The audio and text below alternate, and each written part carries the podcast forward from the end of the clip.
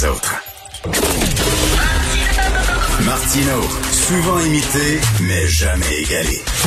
Vous écoutez Martino. Cube, Radio. Alors, nous discutons avec Claude Villeneuve, chroniqueur au Journal de Montréal, Journal de Québec. Écoute, Claude, tu as mis le doigt sur le bobo hier. Là. Tu nous as parlé de ventila- ventilation des écoles. Ben, c'est exactement le gros dossier. Là. Euh, Québec solidaire qui a proposé qu'on débloque euh, 86 millions de dollars pour acheter des purificateurs d'air. Parce que là, tout ce qu'on propose là, du côté du gouvernement, c'est d'ouvrir les fenêtres à moins 20. Ouais. Écoute, là. ça va être ça va être confortable. C'est souvent déjà que euh, dans les écoles, là, en tout cas, moi je me souviens de ça de mon propre passage. là, dans une classe, fait toujours trop chaud, trop jour, Oui. trop froid. Fait qu'on va rajouter ça, euh, tu sais, euh, pour nos profs là, et enseignants avec des mitaines. Mais- mais- tu sais, oui, que je. Non, non, mais comme tu disais, Yann, c'est parce que ça fait, écoute, des mois, là, cet été, là, les, mais- les spécialistes, les experts, les syndicats, les ingénieurs, les macrobiologistes, tout le monde disait, ça n'a pas de bon sens, faut régler ce problème-là, ça va être un problème, les ventilations. Puis là, on, on entend le ministre de la Santé qui dit, ben, Là, on sait même pas quelle école a un système de ventilation puis quelle école en a pas. Là, on n'a pas vraiment là, un portrait de la situation. Là, c'est de l'improvisation maudit. Là. Écoute, juillet, euh, je te le disais hier, euh, l'Organisation mondiale de la santé puis les CDC européens, américains reconnaissaient les aérosols, là, la fameuse la- l'air en suspension dans les lieux publics, comme un facteur de, transmission à considérer. Au Canada, c'est seulement pour deux semaines que les autorités de santé publique l'ont reconnu. Puis au Québec, c'est pas encore fait officiellement. Là. Là, on sent que le ministre, le ministre de l'Éducation, le ministre de la Santé tatillonne. Parce c'est ça, c'est ça dans la guerre. C'est les écoles, les CHSLD, les, les hôpitaux. Est-ce que l'air qui circule là est sain? Est-ce qu'il y a plein de coronavirus dans l'air? Il y a des choses qui auraient pu être envisagées. Au mois d'août, Justin Trudeau va en faire 430 millions au Québec pour pouvoir investir dans les euh, dans, la ventilation des écoles. Même Justin Trudeau est en avance sur ses propres autorités.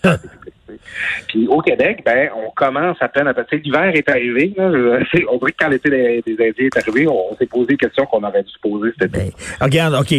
Trois choses ont l'échappé. Là. Trois, trois.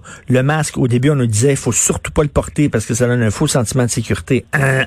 Après ça, on a autorisé les déplacements de personnel d'un CHSLD à l'autre, alors que en Colombie-Britannique, ils ont pas niaisé avec ça, ils ont arrêté ça tout de suite.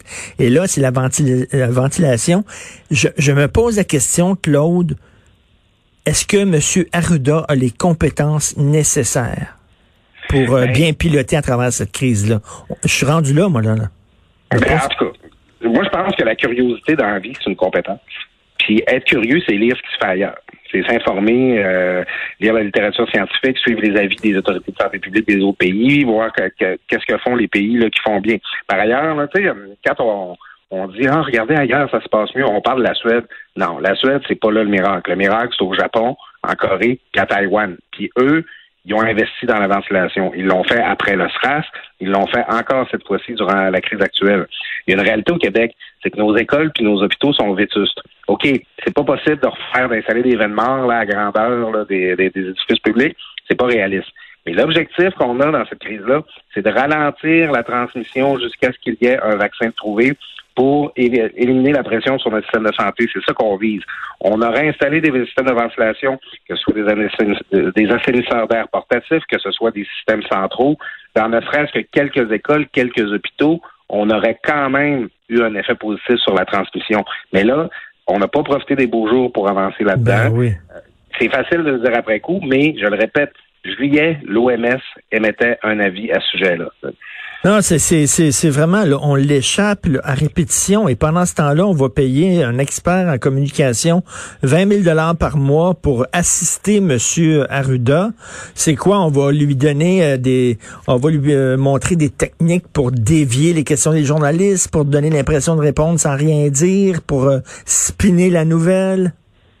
Est-ce que c'est là que les ressources doivent aller, dans le sens que j'ai l'impression pour avoir répondu à ton commentaire précédent, Richard, est-ce que euh, Horacio Arruda les compétences? Ben, moi, je, je pense pas que c'est Horacio Arruda, le directeur de la santé publique, qui est supposé lire la littérature scientifique de partout ailleurs dans le monde.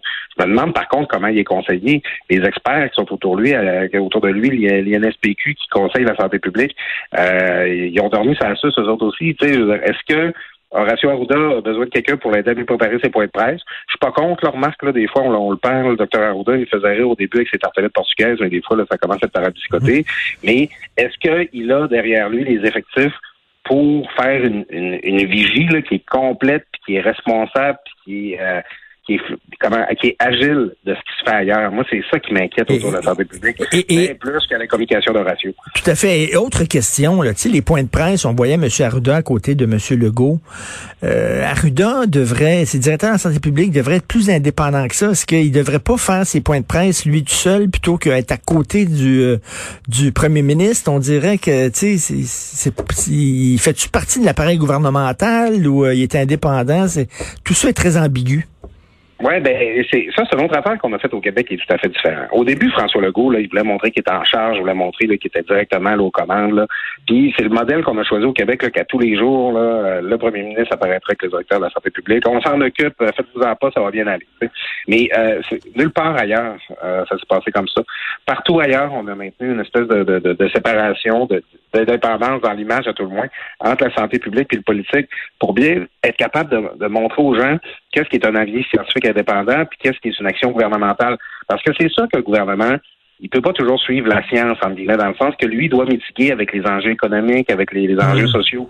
La science va dire, hey, il faudrait fermer les écoles. Le gouvernement va dire, euh, moi, moi, je pense que c'est dangereux. C'est à lui de mitiguer. Il faut séparer ça. Alors, au Québec, on n'a pas fait ça. Ben non. Ça pose exactement la question que tu poses. On se demande qui, est-ce que c'est la santé publique qui contrôle la politique ou est-ce que c'est le politique qui contrôle la santé publique? Exactement. Puis tu regardes l'organigramme du ministère de la Santé, puis, euh, veut dire, euh, M. Arruda, ben, c'est un sous-ministre adjoint. il fait partie de l'appareil gouvernemental. Tout à fait. Il est nommé par le Conseil des ministres. Son contrat a été renouvelé pendant la crise, par ailleurs. Il, euh, il arrivait à suffisance. Puis, tu sais, euh, bon, euh, euh, César, qui revient César. Euh, Horacio Arruda a été nommé par les libéraux. Il a travaillé sur le gouvernement du PQ. J'étais là, puis je peux te dire qu'on a adoré travailler avec lui. Là, euh, il est, là il est à la CAC. Il ben, en fait, il a, été renouvelé par la CAC.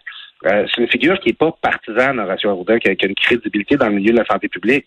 Par contre, euh, moi, j'ai pas de misère à imaginer que, euh, tu sais, euh, Horatio, ça, Arruda, ça fait à peu près depuis le mois de mars, là, qu'il doit, quasiment dormir là, dans, le bureau du premier c'est sûr qu'il y a une possibilité qui finit par s'établir, là, puis oui. je même une complicité. Ça peut, ça, ça, nous a aidé au début de la crise, quand c'était le temps d'aller poser le message puis de mobiliser les gens. Mais euh, je suis pas sûr que cette approche-là euh, est encore la bonne pour générer le plus de confiance des citoyens. Euh, tout à fait. Écoute, tu veux parler en parlant de confiance des citoyens et de cynisme, l'UPAC, là. Écoute, ils ont toute une côte à remonter pour rebâtir leur crédibilité, eux autres. puis bon, ce qui confirme cette impression-là, Richard, ce qui est une bonne nouvelle, c'est qu'ils le fassent. Euh, depuis une dizaine de jours, l'UPAC est dans une espèce d'opération de relations publiques. Là.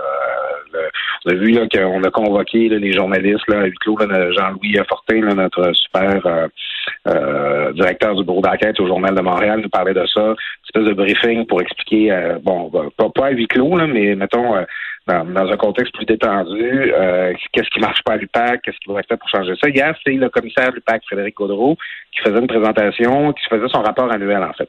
Puis il a admis, euh, puis j'ai trouvé ça assez rafraîchissant que euh, il y avait eu des problèmes à l'UPAC. Il y avait eu une perte de confiance entre les procureurs puis l'ancien commissaire Robert Lafrenière. et que, oui, il y avait l'UPAC avait un problème à, à surmonter pour assurer sa mission, qui est de rétablir la confiance des citoyens dans les institutions publiques. quand, c'est le, gardien qui a plus la confiance de ceux, de ceux qui doivent être gardés, ben là, c'est plus difficile. Alors, euh, mais euh, c'est pas gagné. Euh, L'UPAC a beaucoup de travail à faire devant elle pour gagner confiance de tout le monde et sa crédibilité. Ben oui, ben là, écoute, c'est la police qui enquête sa police, qui enquête sa police quasiment. C'est le foutu foutoir. On sait plus ce qui se passe exactement à, l'UPAC. Mais dans nos corps policiers, là, on dirait qu'il y a des, il y a des chicanes entre, différentes gangs au sein des mêmes corps policiers. Écoute, moi, il y, a, une comparaison que j'aime bien faire dans mes chroniques qui déplaise à, à deux, à, à, deux clientèles, c'est-à-dire euh, les euh, mes amis plus féministes et les policiers. Mais je trouve, je pense que ça magouille plus, ça se parle plus dans le dos. Euh, dans un corps policier que dans un salon de coiffure. mais, c'est vrai. C'est des petites gangs, ça s'aillit entre eux autres. Ah, la gang du SPVM, on les aime pas quand on est à la SQ. À la SQ, ils n'aiment pas les SPVM. Là, il y a des clics. Un tel était chum avec l'ancien chef. Là, ils ont un moment donné, le chef change, puis là, ben, l'autre gang veut pas se rallier, puis ça magouille. Ça, ça, ça a l'air d'une série policière cheap, mais c'est la réalité. Donc, on voit qu'à l'UPAC, qui est une unité formée de corps policiers ici de différentes escouades, euh, ben c'est ça. petites rivalités-là, ces petites chapelles-là qui se sont créées. Puis à un moment donné, il y a eu des fuites. Fait que là, ça s'est mis là, à, enquêter. C'est là que la perte de confiance est arrivée. Quand ben la première a demandé à ses policiers d'enquêter sur leurs collègues. Euh, c'est le verre dans la pomme, là, ces petites rivalités claniques-là qui, euh, tu sais, tu regardes les policiers, on dirait qu'ils jouent à être des polices. Ils, semblent oublier que les outils qu'on leur donne, c'est pour nous protéger, nous, pas pour régler leur petit compte personnel. Parfait. Ben, merci beaucoup, Claude. Tu voulais nous parler euh, aussi, devrait-on enseigner le racisme systémique et le privilège blanc à l'école? Mais Mathieu Bocoté va nous en parler à partir de 10 heures, puis je pense qu'il pense exactement la même chose. Sa réponse, non. merci, merci Claude. Puis je suis sûr qu'on aura l'occasion d'en reparler. Certainement, on se reparle demain. Merci beaucoup.